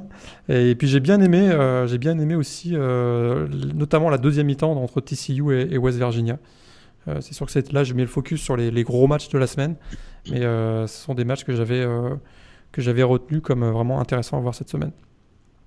Très bien. Donc je regarde le classement. Alors actuellement les confrontations provisoires. En AAC, on aurait un Navy South Florida, en ACC Clemson contre Miami, en Big 12 TCU contre Texas. Et eh oui, qui l'eût cru? Euh, en Big Ten, euh, Penn State contre Wisconsin, en conférence USA, Florida Atlantic, North Texas. Ça aussi, je pense qu'il n'y en a pas beaucoup qui verraient cette finale en, fin d'année. Euh, dans la conférence MAC, Akron contre Western Michigan. Ah oui, il y, a, des trucs un peu fantaisistes, hein, je, ne le cache pas, mais voilà, bon, ça va, ça, va se, je pense que ça va se réguler petit à petit aussi. Euh, dans la conférence Mountain West, on a toujours San Diego State contre Colorado State, la conférence Pac-12 avec Washington contre USC, la conférence SEC avec Alabama et euh, Georgia, euh, sachant que dans la conférence Sun Belt, seule conférence, on le rappelle, sans finale à l'issue de cette saison, toutes les équipes ont joué au moins un duel intra-conférence et c'est toujours Louisiana Monroe qui est provisoirement en tête avec une fiche euh, de 3-0. Euh, d'ailleurs, hein, j'imagine que tu as été euh, assez, comment dire, ébouriffé par cette magnifique prestation d'Arkansas State mercredi dernier sur le terrain de Georgia Southern. malgré, malgré tes moqueries et ton hashtag Funbelt. Mais en plus, j'ai été moqueur avec Georgia Southern en disant qu'il y allait avoir personne dans le stade. C'était plein à craquer. Absolument. Il y avait, je pense qu'il y avait 20 000 personnes un mercredi. Donc j'ai été mauvaise langue. je, Voilà. Leçon apprise. Mais dans la Sunbelt, Louisiana Monroe est en tête, mais euh, Troy est probablement la meilleure équipe quand même. Hein. Ah bah ça, euh, oui, non mais ça c'est pas. Il y a, encore beaucoup d'équipes invaincues, parce qu'en l'occurrence Louisiana, Monroe est en tête aussi parce qu'ils ont gagné plus de matchs intra-conférence. Pourtant il y a Appalachian State qui est pas mal derrière, Troy également, Arkansas State justement qui jouait son premier match euh, intra-conférence contre Georgia Southern, et puis euh, Georgia State qui est peut-être un petit peu plus en retrait mais qui a, qui, a, un bilan de 1-0. Donc voilà, les équipes invaincues, il y en a, mais c'est sûr qu'il y a des candidats qui sont très très bien placés derrière les, derrière les Warhawks. Et puis un petit, Troy, un petit Troy South Alabama mercredi soir. Tout à fait. Enfin, euh, ouais, pour South Alabama, ça sent pas bon. Parce que déjà, le début de saison est pas terrible. je pense que c'est pas le moment d'aller jouer à Troy, mais bon, on, verra ça. En effet, ça commence dès mercredi. La Sunbelt est de plus en plus exposée à l'échelon national et grâce à nous. doute. bah, bien sûr, bien entendu c'est on, a nos relations euh, du côté de l'oncle Sam et on, les fait travailler. Donc euh, voilà, c'est bien que la Sunbelt soit un petit peu mise en avant vu ce qu'il montre ces derniers mois. On a fait le tour donc sur les autres résultats de la semaine. On peut donc désormais s'intéresser au mailbag.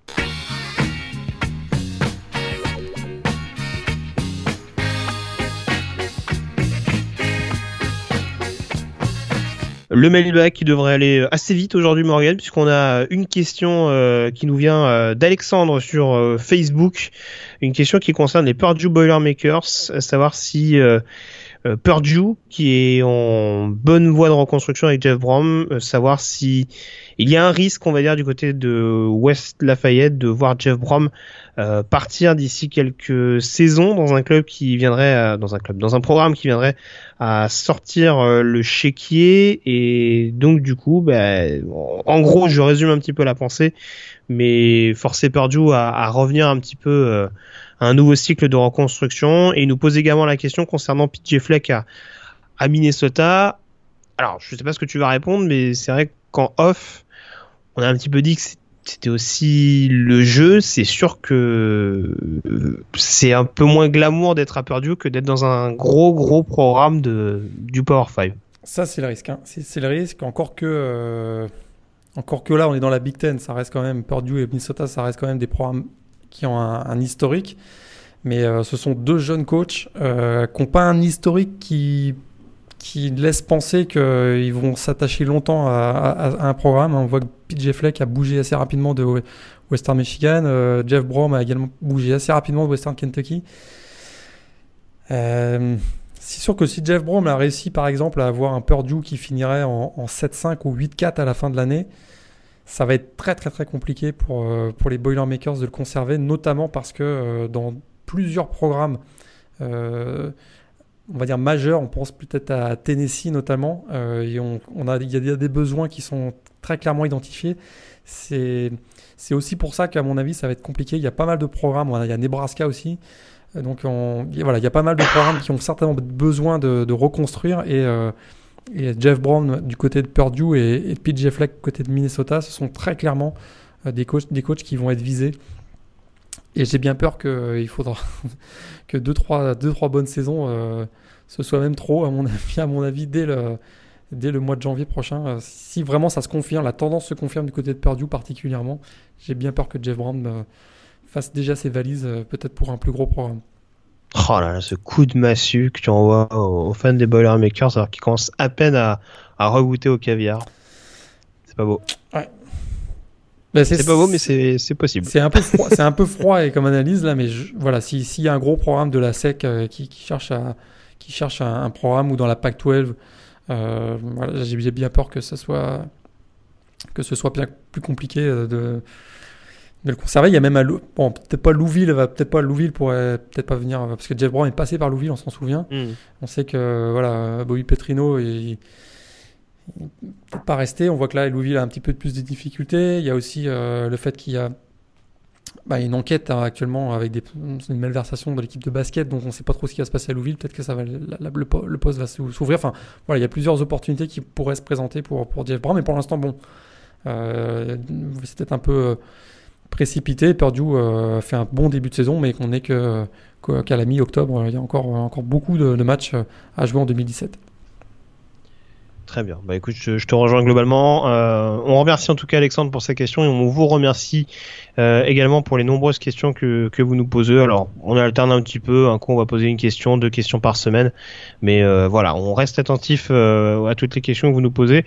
Il y avait beaucoup de questions, je crois ça va, Morgan, de gens notamment qui s'intéressaient à, à, notre vision des choses concernant le, le bilan de mi-saison. On a fait un gros focus là-dessus dans le débat de la semaine. Mais encore une fois, on surveille de très très près vos nombreuses questions, que ce soit par le biais de Facebook, de Twitter ou encore par le biais du site The Blue Pennant via la rubrique commentaires euh, du, de l'article de publication du podcast. On a fait le tour donc sur le make bag, on peut désormais s'intéresser à la chronique demandée de programme en prenant la direction de Los Angeles.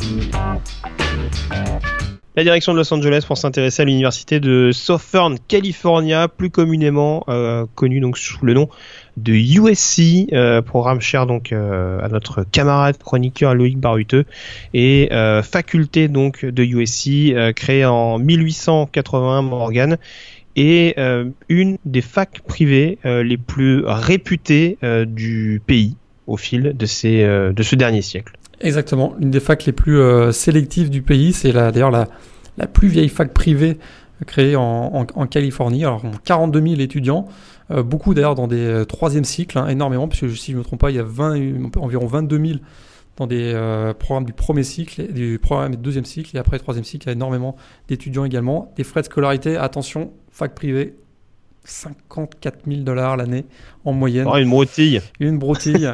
euh, imaginez, hein, quand euh, vous êtes un étudiant qui démarre, si vous voulez atteindre le diplôme en 4 ans, il faut déverser 200 000 dollars, plus de 200 000 dollars, parce que 220 000 dollars.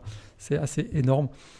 Alors, euh, un campus très, très particulier, hein, ambiance renaissance euh, romanesque, on va dire. On va dire. donc, avec cette pierre un peu orangé, très typique, avec bien sûr la statue qui représente bien le, un combattant troyen, un Tommy Trojan. Euh, qui, qu'on retrouve évidemment sur, sur, le campus parce que finalement euh, on va lever une ambiguïté toute déjà on va lever toute ambiguïté quand on fait référence aux Troyens, les Trojans. Hein, on est d'accord qu'on ne parle pas de Troie dans l'aube. Hein. Hein, on, parle de Troie, l'ancienne cité antique, et euh, donc c'est pour ça qu'on retrouve des, combattants notamment, euh, donc euh, le Tommy Trojan au, milieu de la fac. Il y, a un fort accent sur l'architecture un peu romanesque tiré de la Grèce antique, oui justement aussi pour pour insister sur sur ce paramètre là. Alors peut-être continuer sur le sur le côté un petit peu architecture, mais en tout cas ce qu'on peut dire aussi, c'est que le campus s'est développé architecturalement aussi par le biais de nombreux alumni euh, célèbres. Alors, on va les énumérer euh, tout à l'heure. En tout cas, euh, on a beaucoup d'alumni, on va dire, assez bien économiquement confortable. Voilà, j'ai trouvé mon expression économiquement confortable et notamment des généreux donateurs qui aident justement le campus à, se développer et à avoir des, infrastructures de, de premier rang. D'ailleurs, oui, tout à fait. Et en plus, ce qui est euh, un problème pour cette fac de USC, c'est que c'est dans un quartier extrêmement central hein, de, Los Angeles, c'est dans la banlieue proche, euh, donc à, l'est de la ville. Euh, mais ce n'est pas comme un, comme un campus comme on retrouve énormément aux États-Unis, c'est-à-dire à, l'extérieur des villes où on a un grand terrain sur lequel on peut développer différents buildings. Là, on est vraiment en centre-ville et c'est un vrai, un vrai enjeu pour la, pour la fac, c'est-à-dire que ces généraux donateurs souvent donnent de l'argent pour constituer des, des, buildings dans telle et telle euh, spécialité ou telle et telle discipline, et c'est un vrai, une vraie difficulté d'aller créer ce d'aller euh, construire ces, différents bâtiments. On est quand même tout, proche des quartiers un peu chauds de Los Angeles. Hein. Euh, Crampton est un peu plus un peu plus au nord, mais Watts c'est juste à côté. D'ailleurs, pendant les, émeutes euh, au milieu des années 90, hein, il y avait eu des, pas mal de bâtiments de USC qui avaient été endommagés au cours de ces émeutes. Donc, on, pour vous situer un petit peu le, campus, on est pas du tout dans, un cadre d'un campus champêtre comme on peut le voir euh, dans beaucoup de, beaucoup d'autres universités pardon. Voilà. Et puis euh, tant qu'à parler des généraux donateurs, alors encore une fois, il y a tellement d'alumni qu'on peut peut-être le citer, mais donnons par exemple l'exemple de, George Lucas qui a investi sur euh, euh, sur un, un, comment dire un, institut cinématographique au sein de au sein de l'université avec euh, des sommes assez colossales donc pour permettre justement euh, d'avoir des, des, établissements dignes de ce nom donc voilà c'est c'est un peu il y a, y, a, y a, un retour de bâton qui profite également à, à, la fac avec des infrastructures vraiment de, de, premier plan, comme je disais tout à l'heure. Donc c'est assez remarquable à, à, à ce niveau-là. Au niveau des, des matières, des disciplines dans, Est-ce qu'il y a des secteurs dans lesquels USC se spécialise plus particulièrement bah, Un petit peu comme on avait avec Florida, hein, qui est proche de Cap Canaveral. Donc en, euh, bah là, pour du, en aéronautique, je veux dire, bah, là du côté de USC, on est euh, quand même très très proche. On est en bordure de la Silicon Valley. Donc très, très clairement, il y a beaucoup d'instituts qui sont liés hein, aux nouvelles technologies, aux sciences. Et, euh, ça, ça marque énormément le campus finalement. On a notamment un, institut avec euh, l'un des ordinateurs euh, les plus performants euh, de, calcul quantique. Donc ça, c'est extrêmement réputé du côté de USC à, ce niveau. Très bien. Et puis alors, si on s'intéresse plus particulièrement aux alumni, alors, tu, alors vas-y, tu veux commencer peut-être à les citer éventuellement?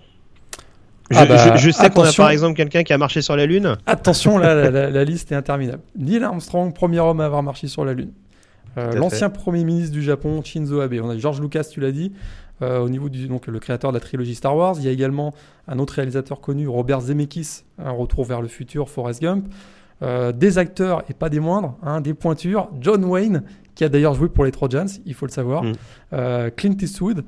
Et puis, on a également Will Ferrell, un, un, acteur qu'on connaît un peu plus, donc un peu de notre génération, on va dire. Euh, dans le monde des affaires, alors là, ça y va aussi. Je vais vous éviter les noms, mais alors il y a le patron de Colony Capital euh, qui avait investi dans le, dans le, PSG, si je ne me trompe pas. Exactement. Euh, il, y a il y a le patron de Salesforce, il y a le patron de Korean Airlines, de Walt Disney, de MySpace, des jeux, donc la compagnie de jeux vidéo Riot Games. donc là, on voit qu'il y, y, a du beau monde du côté des, des célébrités. Dans le sport aussi. Dans le sport aussi. Basket, et oui, Demar, euh, Demar DeRozan, donc le joueur NBA des Toronto Raptors, sort de USC. On a euh, les deux stars du basket féminin, euh, on va dire de, toute l'histoire, donc Lisa Leslie et, euh, et Cheryl Miller, donc la sœur de Reggie Miller. Boom, ça sort de USC. On a également la, légende de la natation, Janet Evans, qui avait littéralement mis tout le monde d'accord aux Jeux Olympiques en 84 à Los Angeles. Ben, elle sort de, de USC. Je ne sais pas si vous êtes fan des baskets, mais euh, des chaussures, je veux dire. Mais euh, Stan Smith, hein, le tennisman, ces fameuses chaussures blanches et vertes, eh bien, ça, sort aussi de USC. Puis alors là, je pouvais pas m'empêcher. Baseball. Oh non non Attention de, de, la pointure. Euh, Mark McGuire, donc le, gros frappeur à l'époque des Cardinals de Saint-Louis. Et puis Randy Johnson, peut-être l'un des avec ses moustaches légendaires, un lanceur, de, un pitcher des années 90 et des années 2000 qui était passé aussi euh, donc par, par USC. Donc on voit que là, il y a de la pointure du côté de USC. Ouais, c'est pas fait exprès du tout de parler de, de, de, belles pointures après avoir parlé de basket. c'est bien pensé. Euh, non, alors par contre, c'est vrai que forcément, euh, avant de parler, avant d'axer spécifiquement sur le football, c'est vrai que c'est avant tout une fac euh, énormément axée sur le sport et le spectacle. J'avais vu, j'avais vu passer ça notamment euh, il y a un nombre notamment de vainqueurs d'Oscar assez assez impressionnant qui sort de la fac de USC. Alors tu, tu citais les noms. Il y a aussi un, un acteur comme Forrest Whitaker également qui sort de cette de cette faculté. Donc c'est vrai qu'il y a énormément de en termes de de distinction, on va dire, cinématographique, euh, de par la proximité également avec Hollywood. C'est vrai que ça, ça, a beaucoup été, l'accent est souvent mis sur sur Southern California. Et puis également, donc, euh, d'un point de vue euh, sportif, on sait que c'est une fac qui est très axée notamment sur l'athlétisme. Euh, sur euh, notamment euh, tout ce qui est demi-fond, enfin voilà, discipline de, de ce type-là où on a très souvent des des, des comment dire des, des athlètes assez assez réputés qui, qui sortent de cette fac. Et puis également, enfin j'avais vu passer, il y a, y a un nombre assez colossal de médailles aux Jeux Olympiques, rien que pour les représentants de, de USC. Alors j'avais vu passer ça sur, sur Wikipédia en gros ils expliquaient que si USC était un pays, il serait classé numéro 12 dans l'histoire des médailles euh, olympiques. Donc euh, voilà, ça situe à peu près la, la performance euh, de cette de cette machine, de cette fabrique à champions qui est Southern California. pour s'intéresser plus spécifiquement au programme de football, si on devait sortir notamment des joueurs majeurs de cette université. Alors, je sais que tu voulais mettre notamment l'accent sur les sur les running backs. Ouais, parce qu'on l'appelle euh, Tileback U. Hein. On sait qu'il y a d'autres facs qui se euh, surnomment la DBU. Du côté du USC, c'est la Tileback U, vraiment une, une fabrique à running back. Et alors là, il y en a eu un certain nombre. O.J. Simpson, évidemment, euh, Aceman Trophy en 1960. Ah, c'est beau, il vient de sortir de prison. Il vient de sortir de prison. En plus, il nous écoute. S'il nous écoute, on le salue évidemment. Euh, Charles White, euh, également euh, vainqueur du trophée Aceman. Marcus Allen, Marcus Allen, absolument, on peut pas l'oublier. Euh, Mike Garrett aussi, qui avait été, dans, on remonte là dans les années 60, mais Mike Garrett. Et puis euh, plus récemment, Reggie Bush aussi, euh, vainqueur du trophée S-Man, mais qui a dû le rendre, mais, quand même vainqueur du trophée S-Man. voilà, donc vraiment un certain nombre de, de, running backs qui sont sortis du programme de USC, mais il y a aussi des linebackers de, de légende. Le regretté Junior CO. Euh, qui est sorti donc de la, de la fac donc de, de, USC et il portait le fameux numéro 55 euh, comme d'ailleurs euh, un peu plus tôt un peu plus tôt oui dans, la, dans, les années 80 on avait Jack Del Rio qui, qui était également donc, le, coach des Raiders on sait plus, hein, Las Vegas, Oakland, Los Angeles, on sait plus. c'est vrai qu'on s'y perd. et donc voilà qui, qui, qui portait également ce numéro, son fameux, ce fameux numéro 55 que portent les, grands linebackers du côté de, des Trojans de USC. Il y avait, il y avait Willie McGuinness aussi euh, de USC, si je ne me trompe pas. Willie McGuinness, absolument, euh, tout à fait, qui a, donc, qui a gagné le le Super Bowl ensuite avec les Patriots. Il y avait des Ken joueurs. Norton aussi, non?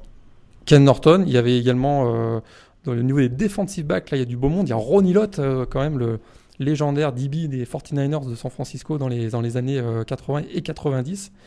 Mais il y a aussi des receveurs de folie. Hein.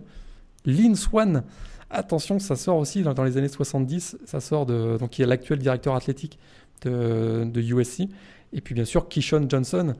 Euh, qui avait hmm. été un des grands receveurs de USC. C'est important de citer les anciens parce que si tu prends les plus récents, je pense que des receveurs de USC, il n'y en a pas de 40 000 non plus. Hein. Ouais, c'est sûr que souvent on fait référence à Kishon Johnson, hein, tout ce qui est, tout ce qui est euh, Juju Smith-Schuster ou, euh, ou, Robert Woods ou comment il s'appelait le receveur qui est parti à Détroit C'était pas Mike Williams, non, à l'époque Je sais plus comment il s'appelait. qui avait été un flop aussi, ouais, effectivement. Mais tous ces joueurs-là, on les compare souvent à Kishon Johnson, mais c'est vrai que récemment dans la NFL, ils ont eu du mal à, ont eu du mal à performer à, la hauteur de, la grande carrière de Kishon bah. Un, peu comme les quarterbacks, on sait que c'est un peu la grande habitude aussi, c'est que c'est un, comment dire, un, une, une, un programme qui axe beaucoup son jeu sur le système offensif euh, assez aérien. Euh, en tout cas avec des quarterbacks qui arrivent à être assez prolifiques en termes de yards et des quarterbacks euh, qui euh, en NFL sont pas du tout performants ou en tout cas très très peu. Il y a quand même de rares exceptions qui arrivent à performer sur le long terme en tout cas et c'est vrai que c'est un, gros bémol à, ce niveau là on garde on garde c'est sûr euh, bah, Matt Barclay dernièrement ça n'a pas été génial Matt Lennart se remonte un petit peu Marc Sanchez il a eu deux bonnes saisons avec les Jets, ça a été un peu plus compliqué. Si on remonte un petit peu quand même, il y a Carlson Palmer, donc vainqueur du trophée S-Man, qui a quand même eu une bonne carrière du côté de, du côté de Cincinnati. Mais effectivement, euh, ça, a du mal à, se confirmer au niveau de la NFL. Et puis juste une petite précision, parce que j'ai dit une petite bêtise concernant Ken Norton. Il a coaché à USC, euh, mais il sort de la fac de UCLA. J'espère que les fans des Troyans ne m'en tiendront pas rigueur. Ouais, grosse tradition. Il y a quand même des grosses traditions aussi. On, aime bien en parler quand on parle de se demander le programme, mais euh, de la tradition. J'ai parlé du numéro 55. Euh, mais il y a le fameux la fight song qu'on fight, fight on avec les deux doigts en, signe de V. Hein, ça, c'est vraiment très traditionnel du, côté de, du côté de, USC. Puis il y a le, le, célèbre marching band hein, de Spirit of Troy. C'est l'un des seuls marching bands du pays à suivre l'équipe en déplacement. Donc euh, on va les retrouver à chaque fois qu'ils se dit que le USC se déplace. Ça c'est aussi euh, à noter avec des grosses rivalités du côté de, de USC. Évidemment avec UCLA, donc la fac à, l'ouest de la ville de Los Angeles. Et puis avec Notre-Dame, hein, où on se bat chaque année pour le Jewel Shilelag, le fameux bâton euh, irlandais. donc d'ailleurs le match aura lieu dans deux semaines si je ne me trompe pas.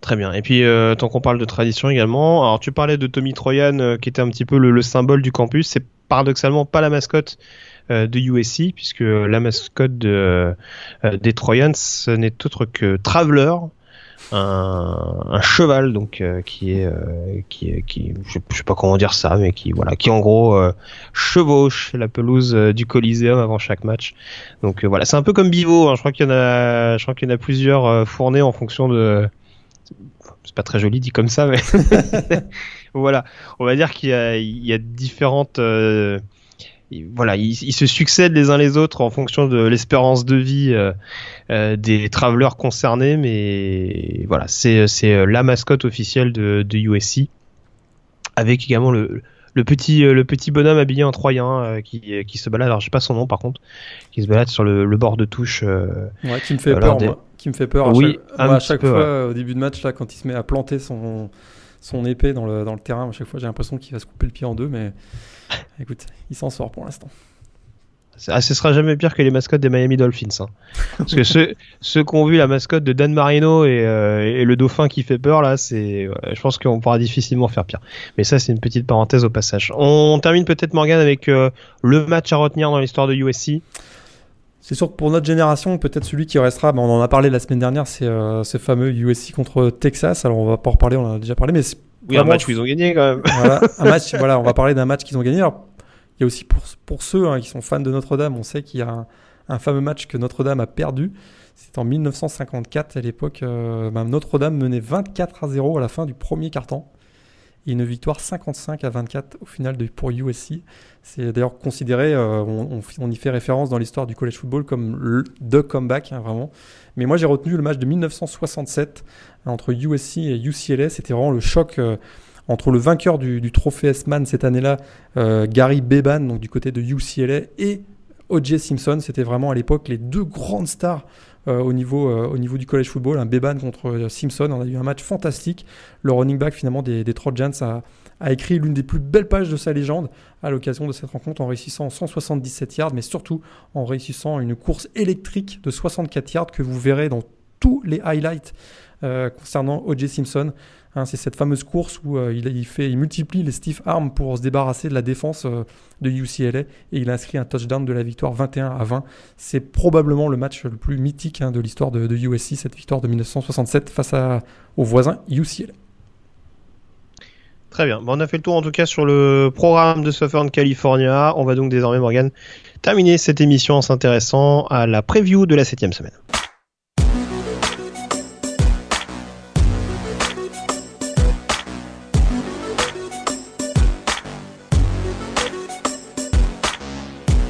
Avec euh, un peu moins euh, d'affiches euh, glamour au cours de cette semaine, mais quand même une confrontation qui attirera tout particulièrement notre attention avec la confrontation entre Texas et Oklahoma, le retour du Red River Showdown. Est-ce que tu vois un favori sur cette rencontre, Morgan? Oklahoma reste favori. Je pense qu'ils ont quand même, voilà, surtout après une défaite comme ça, à mon avis, vont, ils vont se relever, ils vont rebondir, ils vont se regrouper pour essayer de remporter ce match-là. Mais voilà, on est dans un contexte de rivalerie. Euh, très clairement, c'est difficile. hein. On, on le répète à chaque fois, mais euh, euh, les événements du passé n'existent plus au moment du coup d'envoi. Ça va être un- une grosse bagarre, mais je, je privilégierais, quand même Oklahoma particulièrement en raison de la présence de Baker Mayfield, qui à mon avis c'est un joueur hein, qui a, qui a, qui a voilà, un ego assez important et à, à mon avis euh, il a aussi une grande fierté et je pense que cette défaite face à, à Iowa State l'a beaucoup marqué et je m'attends à un énorme match de, de Baker Mayfield au Cotton Bowl face à Texas. Très bien. Est-ce qu'il y a un y a deuxième match qui t'intéresse plus particulièrement dans les celles qui restent? C'est sûr que n'y a pas de grosses affiches, mais je vois quand même pas mal de potentiel d'upset alerte. hein. Ça a été euh, un peu le cas pour la Week 6. hein. On avait dit, ouais, il n'y a pas de grosses affiches. Au, au final, on se retrouve avec deux belles surprises, les défaites de Michigan et, et Oklahoma. Je serais pas surpris d'avoir un peu le, le même scénario lors de cette semaine 7. C'est pour ça que le déplacement de TCU à Kansas State, euh, attention pour les Horned Frogs. Je pense aussi. ouais. Auburn à LSU, c'est pas évident non plus. Je me méfierais euh, Miami, donc euh, sans Mark Walton avec Georgia Tech à la maison. Ça aussi, ça peut être aussi euh, un petit upset alerte. Et puis, et puis à- bon, dans moindre mesure, il faudra quand même surveiller Navy à Memphis. Navy qui est classé Mm. cette semaine 25. Memphis euh, qui a battu UCLA. Dans le même ordre d'idée, il y a Texas Tech qui se déplace à, Vir- à West Virginia. Euh, là aussi, ça peut être une petite surprise. Puis, j'ai- oui, j'avais quand même noté euh, Michigan à Indiana. Ce sera pas évident. Ce, Ce sera, sera- pas évident, même si Indiana joue avec le, le quarterback backup euh, depuis quelques semaines, Peyton Ramsey. Mais Ouais, mais euh, quand on voit le niveau du QB de Michigan, c'est pas ce qui est plus rassurant C'est exactement ce que je me dis. Dans la grosse ambiance aussi à Bloomington, euh, à surveiller. Donc c'est vrai, a priori, toutes les équipes qu'on vient de lister, donc qui sont classées, ben, sont favoris, mais il faudra quand même jeter un petit coup d'œil parce que ça sent le- l'upset alerte à plein nez euh, cette semaine euh, numéro 7. Alors les pronostics, euh, avant que je vous fasse un petit peu le déroulé rapide des, euh, rencontres avec les horaires, on commence avec la première rencontre justement, euh, prévue samedi soir à 18h, West Virginia contre Texas Tech. Moi, je vois West Virginia. J'ai adoré la deuxième mi-temps, notamment de- des Mountaineers face à, face TCU avec Will Greer et David Seals. Je crois que ça va être une explosion offensive qu'on pensait d'ailleurs avoir face à TCU, mais là, face à Texas Tech, je pense qu'on va l'avoir. Et je vois une victoire de West Virginia en tout cas. J'y vais avec West Virginia également. Match numéro 2, toujours samedi à 21h30, Wisconsin contre Purdue. Là, ça va être. euh, on a, j'adorerais hein, qu'une belle victoire de Purdue euh, face à Wisconsin, mais là, ça risque d'être, euh, ça un peu compliqué. En plus, c'est euh, à Madison, donc chez les Badgers, euh, ça va être, voilà, ça va être un peu compliqué à, à mon avis pour pour Purdue. Donc, je vois une victoire de Wisconsin. Match numéro 3, euh, Wisconsin également pour moi. Match numéro 3, 21h30, LSU Auburn. Moi, je vais, moi, je- j'y vais sur Auburn, personnellement. Ouais, ouais, je vais, je vais pencher sur Auburn euh, en raison de, de l'absence encore d'un quarterback du côté des LSU, mais ça va être une vraie bataille de tranchées ce match entre LSU et Auburn, à mon avis. Auburn. Match numéro 4, Auburn pour toi. Match numéro 4, toujours à 21h30. Miami, Georgia Tech. Miami, mais d'une courte tête. Ouais. Hmm. J'y vais avec Miami également. Point... Le duel entre la défense de Miami et Taquan Marshall, ça peut quand même donner quelque chose d'assez euh, intéressant. Euh, donc Miami également pour moi. Et puis match numéro 5, 21h30 euh, également. Euh, tous, les, tous, les, tous les meilleurs matchs selon moi à la même heure samedi soir, donc ça c'est pas plus mal. Texas-Oklahoma. Oklahoma.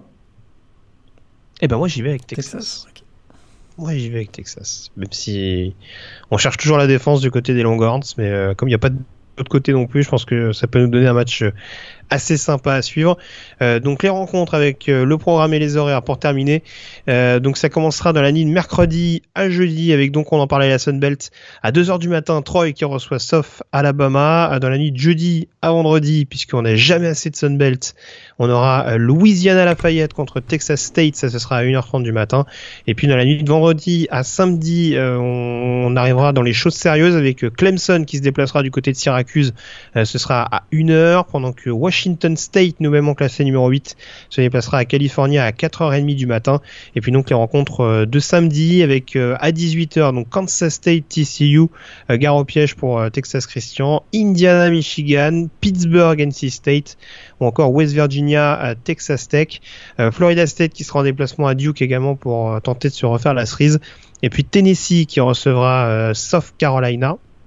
Un petit peu plus tard, donc les rencontres de 21h30, je les ai données tout à l'heure, mais je vous les rappeler.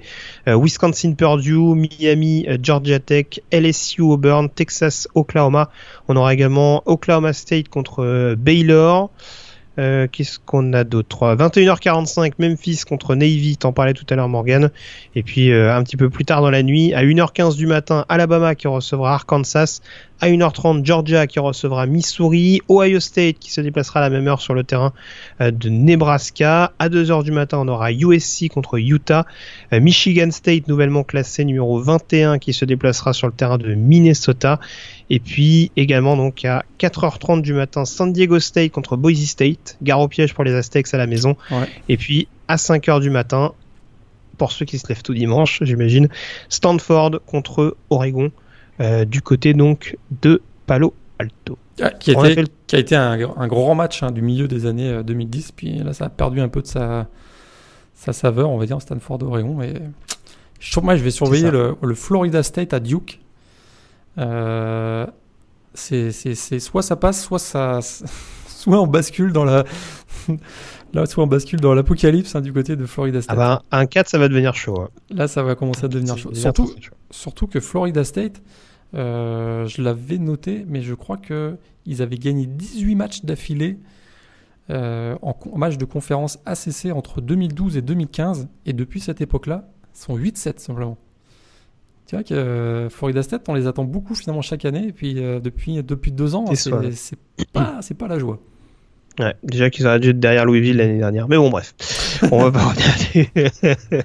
Très bien. Bon, en tout cas, on a fait le tour sur cette euh, sixième semaine. Je te remercie Morgan d'avoir été en ma compagnie. On se quitte bien entendu avec euh, la chanson donc euh, d'encouragement pour USC, donc Fight On, dont tu nous parlais tout à l'heure. Et puis quant à nous, on se retrouve la semaine prochaine. D'ici là, passez une excellente semaine avec d'excellents matchs de college football. Ciao à tous. Ciao, bonne semaine.